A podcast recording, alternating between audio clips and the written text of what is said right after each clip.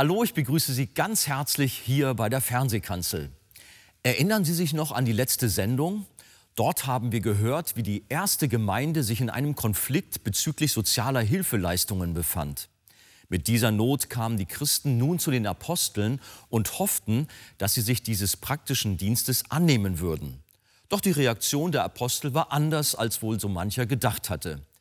Wie die Antwort lautete und was wir daraus lernen können, hören Sie in der Predigt mit dem Titel Evangelium und Sozialarbeit.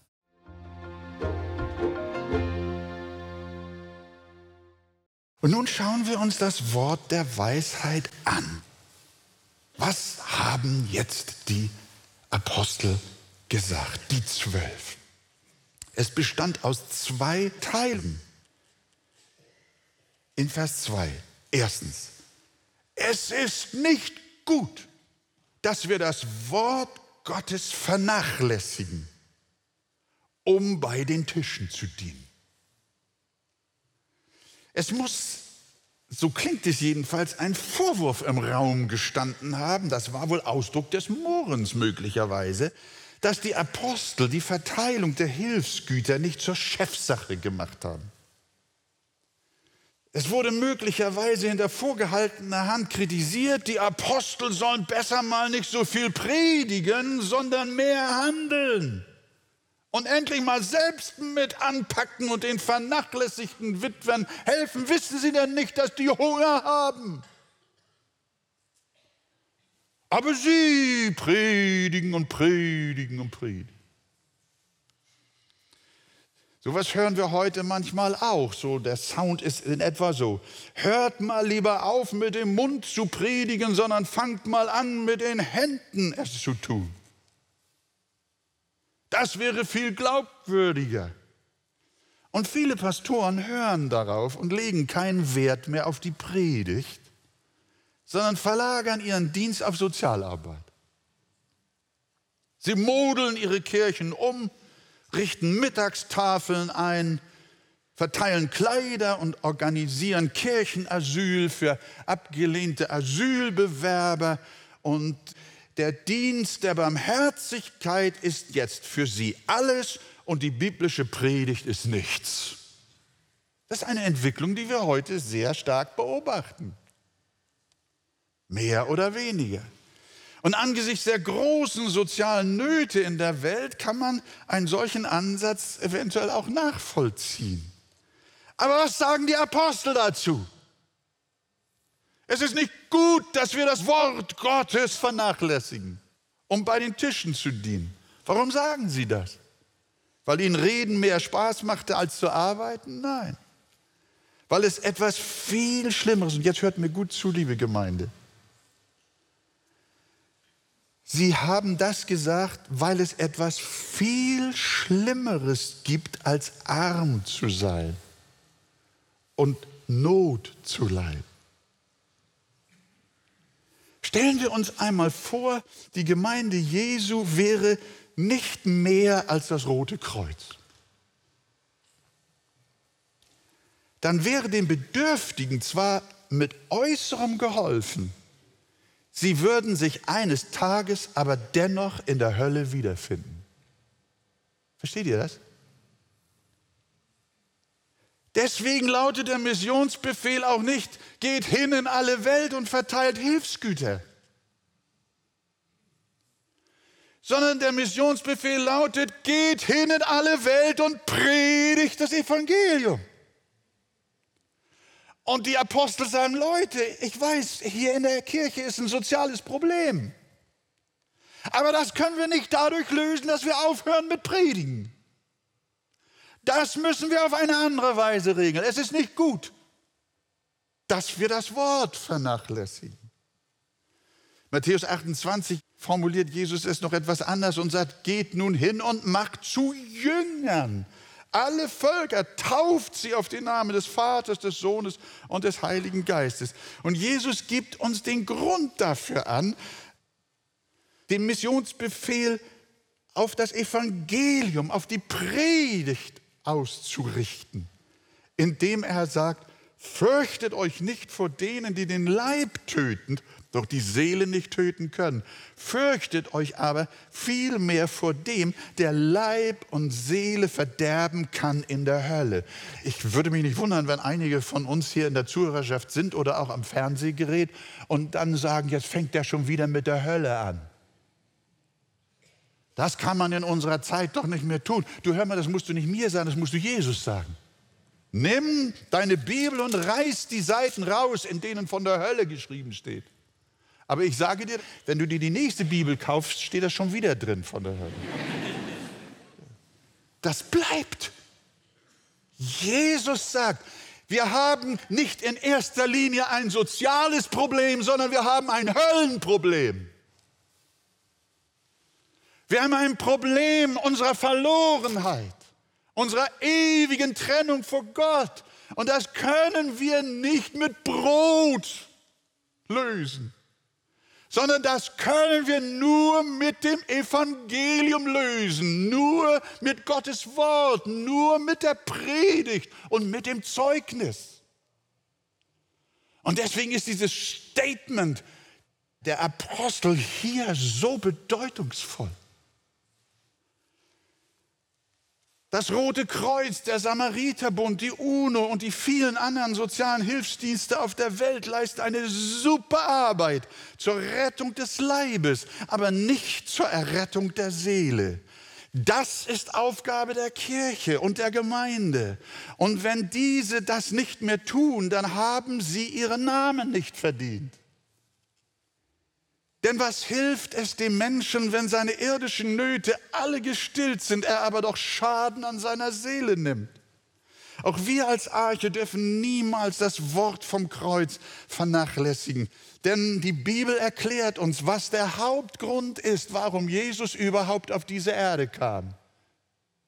Der Hauptgrund ist, er hat selber gesagt, der Sohn des Menschen ist gekommen, um zu suchen und zu retten, was verloren ist. Und Paulus schreibt dem Timotheus, Christus Jesus ist in die Welt gekommen, um Sünder zu retten. Und da liegt der Schwerpunkt. Und dazu reichen selbst die besten sozialen Dienste nicht. Dazu braucht es Prediger.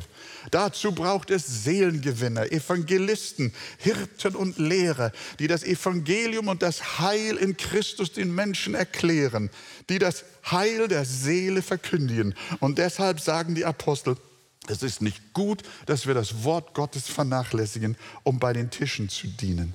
Denn es gibt Schlimmeres als Armut. Das ist die Hölle. Und es gibt Besseres als irdisches Wohlergehen. Und das ist der Himmel.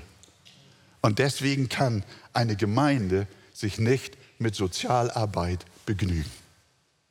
Haben wir das verstanden? Aber der Rat der Apostel besteht nicht nur in diesem ersten Satz, sondern da ist auch noch ein zweiter Satz. Wir lesen, darum, ihr lieben Brüder, weil wir bei der Predigt bleiben, beim Wort bleiben und auch beim Gebet, wird ja nochmal wiederholt, dieser Ausdruck. Darum, ihr lieben Brüder, seht euch um nach sieben Männern in eurer Mitte, die einen guten Ruf haben und voll heiligen Geistes und Weisheit sind, die wir bestellen wollen zu diesem Dienst. Die Apostel sagen also nicht, dass die Predigt des Wortes den Hilfsdienst für die Witwen überflüssig macht und dass sich durch die Predigt jede soziale Arbeit erledigt. Nein, wiewohl die Bibel voll vom Evangelium ist und voll von der Lehre über das Heil der Seele, ist kein Buch der Welt voller von der Lehre der nächsten Liebe als die Bibel. Nicht ist im Neuen Testament. Du sollst deinen Nächsten lieben wie dich selbst. Stammt das aus dem Neuen oder aus dem Alten Testament? Hallo? Wo kommt das her? Aus dem Alten Testament kommt das. Gott war schon im Alten Testament der Gott der Liebe. 3. Mose 19, 18. Du sollst deinen Nächsten lieben wie dich selbst. Und Das neutestamentliche Wort dazu ist nur ein Zitat dieses Alten Testamentes. Du sollst, so lehrt Jesus daraus, du sollst den Herrn, deinen Gott, lieben mit deinem ganzen Herzen. Das ist das erste und größte Gebot. Und das zweite ist ihm vergleichbar. Du sollst deinen Nächsten lieben wie dich selbst. Es gibt neuerdings eine Diskussion. Manche Leute sagen, drei Gebote zur Liebe gibt es. Du sollst Gott lieben, deinen Nächsten lieben und dich selbst lieben. Das doktern sie da rein. Selbstliebe ist heute das große Thema, aber die Bibel erklärt Selbstliebe zur Sünde. Jesus redet nicht von drei Geboten der Liebe, sondern nur von zwei, ausdrücklich. Er selbst sagt wörtlich, an diesen zwei Geboten hängen das ganze Gesetz und die Propheten. Du sollst Gott lieben und deinen Nächsten wie dich selbst. Das erste Gebot besteht in der Vertikalen, in unserer Beziehung zu Gott. Und das zweite in der Horizontalen, in unserer Beziehung zu Menschen. Und genau diesen Weg wollen die Apostel gehen. Liebe Gott, trachte zuerst nach dem Reich Gottes, predige das Evangelium. Aber liebe auch deinen Nächsten und versorge ihn in seiner Not. Also setzen die Apostel sieben Männer ein, um dieser Not zu begegnen. Und wir wissen, und das ist ja so schön, Jakobus schreibt zum Beispiel, und da können wir sehen, wie die Linie in der Heiligen Schrift einheitlich ist. Da lesen wir in Jakobus 2, Vers 15 und 17, das kennt ihr. Wenn nun ein Bruder oder eine Schwester ohne Kleidung ist und es ihnen an der täglichen Nahrung fehlt und jemand von euch würde ihnen sagen, geht hin in Frieden, wärmt und sättigt euch, aber ihr gäbet ihnen nicht, was zur Befriedigung ihrer leiblichen Bedürfnisse erforderlich ist, was würde das helfen? Und jetzt schlussfolgert Jakobus, so ist es auch mit dem Glauben. Wenn er keine Werke hat, so ist er in sich selber tot. Sozialarbeit ist nicht ein politisches Programm in der Gemeinde, gesellschaftspolitisches Programm, sondern Sozialarbeit ist Ausdruck lebendigen Glaubens. Sie kommt aus dem Herzen und nicht aus einem Programm. Und das möge Gott uns schenken. Interessant ist, dass diese Männer für die hellenistischen Witwen offensichtlich selber griechischen Hintergrund oder sagen wir mal hellenistischen Hintergrund gehabt haben. Wenn ihr mal reinschaut, ihre Namen sind alle griechisch. Und so sagen sie, lasst doch die griechische Gruppe sich auch von ihren eigenen Menschen dienen. Sie kennen sie am besten. Ich finde, darin liegt auch eine gewisse Weisheit. Aber interessant ist, dass diese Männer nicht Personen zweiter Wahl gewesen sind, sondern es waren die Besten. Denn es heißt, seht euch nach sieben Männern aus eurer Mitte um, die ein gutes Zeugnis haben und voll Heiligen Geistes und Weisheit sind. Die sollen es sein. Sie sollten nicht einfach nur Sozialarbeit machen, sondern sie sollten das in der Kraft des Heiligen Geistes tun. Denn bei Gott ist die Gabe der Barmherzigkeit genauso eine Gabe des Geistes wie zum Beispiel die Gabe der Prophetie. Wenn ihr euch die Listen über die Gaben des Heiligen Geistes anschaut, Römer 12 oder auch 1. Korinther 12, dann merkt ihr, wie diese sozialen Gaben, die Dienstgaben am nächsten auf gleicher Ebene und Linie stehen wie die Zeichengaben, die so ein übernatürliches Wesen haben. Alle Dienste in der Gemeinde, sowohl die Lehr- und Leitungsgaben wie auch die Zeichengaben, wie auch die sozialen Gaben haben alle den gleichen Wert vor Gott und sind gleichermaßen Charismen des Heiligen Geistes. Wir schauen uns das mal kurz an. Römer 12, Vers 6. Wir haben verschiedene Gnadengaben. Wenn wir Weissagung haben, so sei sie in Übereinstimmung mit dem Glauben. Wenn wir einen Dienst haben, so geschehe er im Dienen. Wer lehrt, diene in der Lehre. Wer ermahnt, diene in der Ermahnung. Wer gibt, gebe in Einfall. Wer vorsteht, tue es mit Eifer. Und jetzt kommt es. Wer Barmherzigkeit übt, mit Freudigkeit. Hier seht ihr, wie explizit Barmherzigkeit als ein Charisma des Heiligen Geistes angesehen wird. Und das ist der Grund, weshalb die Apostel sagen, wenn wir solche Menschen für diesen sozialen Dienst, für die Armen und für die Hungernden einsetzen, dann brauchen wir Menschen, die das nicht programmatisch einfach nur tun, weil sie geschickte Hände haben. Nein, sondern das müssen Männer sein, die mit Gottes Gaben ausgerüstet sind, die voll Heiligen Geistes sind, die verstehen, dass dieser Dienst an den Schwachen ein Gottesdienst ist. Und da sehen wir, was hier vorliegt. Der Dienst der Barmherzigkeit steht auf einer Stufe mit der Gabe der Weissagung und der Gabe der Lehre. So auch in 1. Korinther 12. Und Gott hat in der Gemeinde eingesetzt Apostel, Propheten, Lehrer, Wunderkräfte, Gnadengaben der Heilungen und jetzt der Hilfeleistung, der Leitung und verschiedene Sprachen. Ist hochinteressant.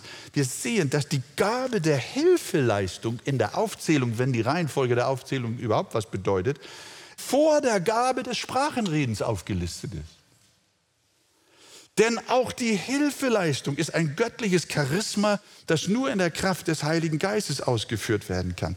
Und in diesem Zusammenhang, liebe Gemeinde, auch vor dem Hintergrund, wo wir hergekommen sind, es ist eine große Tragik, dass mit Geistesgaben meist nur die übernatürlich erscheinenden Charismen wie Zungenrede, Prophetie oder Heilung gemeint werden. Alle wollen die Gabe des Zungenredens aber kaum jemand die großartige Geistesgabe der Hilfeleistung oder die großartige Geistesgabe der Barmherzigkeit oder die großartige Gabe der Verwaltung und der Buchführung. Eine solche Einseitigkeit verengt die Gemeinde und lässt sie verarmen obwohl der Herr ihr einen so vielseitigen Reichtum an Gaben gegeben hat. Die Gemeinde suchte Menschen als Mitarbeiter für die Armenbetreuung und sie suchten dabei nicht etwa Minderbemittelte aus, sondern Männer voll Heiligen Geistes mit dem göttlichen Charisma der Hilfeleistung. Es waren Persönlichkeiten im Glauben. Und so soll es sein, liebe Gemeinde. Das ist das, was ich empfinde. Es kam richtig Freude auf, als ich mich mit diesen Dingen so beschäftigt habe. Wir als Arche versuchen das mit Gottes Hilfe auch in eine gesegnete Balance zu bringen. Das Wort können wir nicht aufgeben. Die Predigt steht in der Mitte. Da geht es ums Heil der Seele. Aber der Dienst am nächsten, gehört auch dazu. Als Frucht und Ausdruck unseres Glaubens. Und darum haben wir Hoffnung für Kinder. Darum haben wir Programme für Arme und Schwache und Hungernde und Verfolgte. Menschen, die in Not sind. Und ein Missionswerk, das Gott uns anvertraut hat. Und liebe Gemeinde, Darauf ruht ein mächtiger Segen. Das zeigt der letzte Vers. Hört mal, wie dieser ganze Vorgang zu Ende geht. Vers 7. Das Ergebnis. Und das Wort Gottes breitete sich aus. Und die Zahl der Jünger mehrte sich sehr in Jerusalem. Und jetzt kommt noch was Schönes. Auch eine große Zahl von Priestern wurde dem Glauben gehorsam. Ja, das steht da auch in der Bibel. Priester können sich auch bekehren. Wir sind alle Sünder vor Gott. Lasst uns auf beiden Gebieten treu sein. In der Verkündigung zum Heil der Seele und in der Betreuung der Armen, damit ihrer Bedürftigkeit geholfen wird. Beides zusammen, Predigt und Nothilfe, in der Kraft des Heiligen Geistes tun, dann wird das Wort Gottes auch in unserem Land noch wachsen und sich mächtig ausbreiten, sodass sich die Zahl der Jünger in Hamburg, in Stadt und Land noch mehrt und auch eine große Zahl von Priestern dem Glauben gehorsam wird. Gott schenke es in seiner Gnade uns allen. Sein Name sei hochgelobt und gepriesen. Amen. Amen.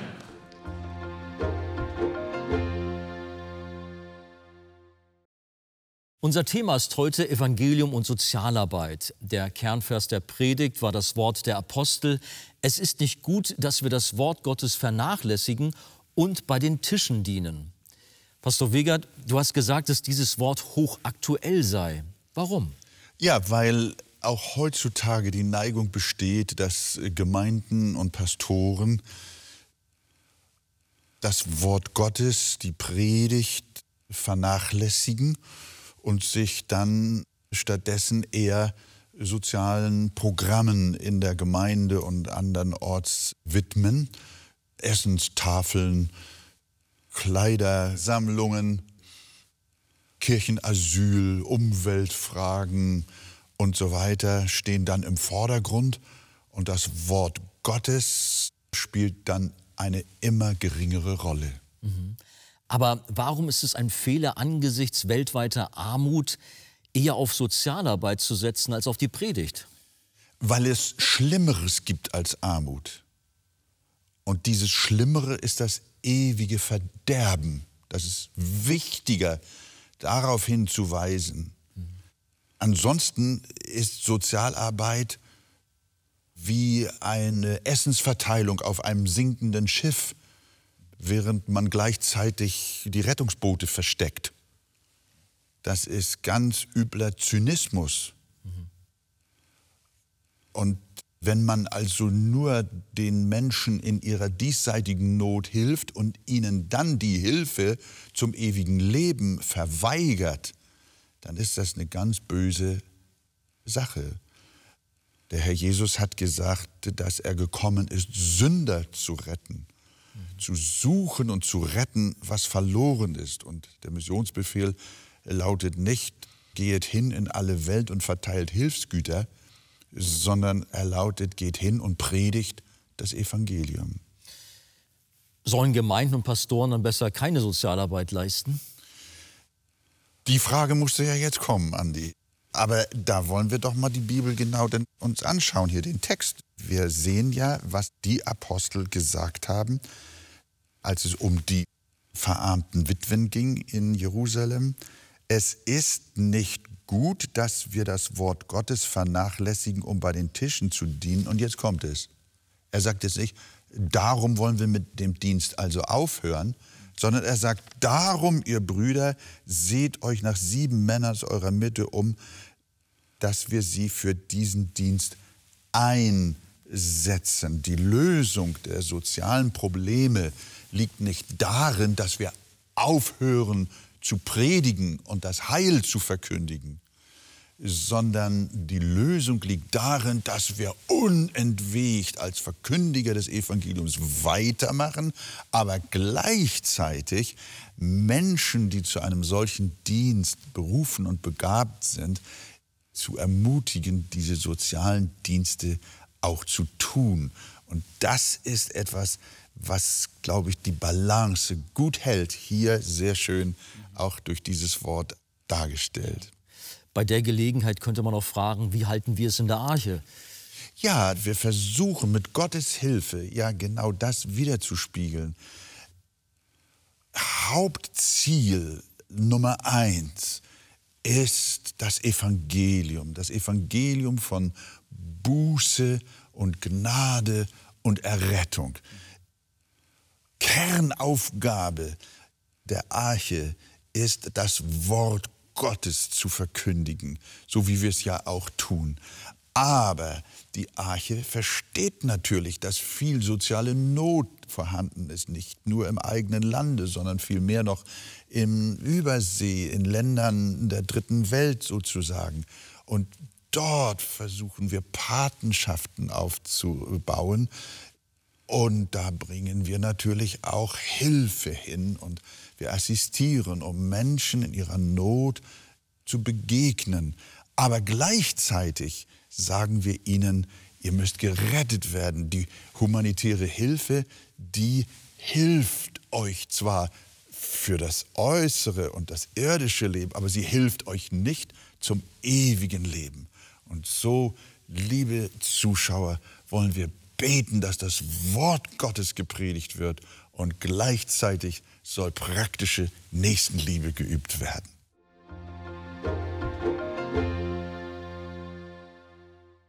Der Schwerpunkt der Gemeinde liegt in der Verkündigung der guten Nachricht, dass Jesus Christus in die Welt gekommen ist, um Sünder zu retten. In dem Kapitel Ein barmherziger Gott aus dem Buch Das Evangelium kennen und genießen von Pastor Wolfgang Wegert finden Sie vertiefende Ausführungen zu den Inhalten der Predigt. Ein Exemplar erhalten Sie auf Wunsch kostenlos. Wir freuen uns über jeden Kontakt zu unseren Zuschauern. Sie erreichen uns per Brief, E-Mail oder zu nachfolgenden Zeiten unter der eingeblendeten Telefonnummer. Näheres zur evangelisch reformierten Freikirche Arche finden Sie im Internet. Liebe Zuschauer, mit Ihrer Spende helfen Sie mit, das Evangelium von Jesus Christus über das Fernsehen in viele Häuser zu übertragen. Wir sagen auf diesem Weg herzlichen Dank. Über eine Spende auf die eingeblendete Kontoverbindung würden wir uns sehr freuen. Ich verabschiede mich nun und wünsche Ihnen Gottes Segen.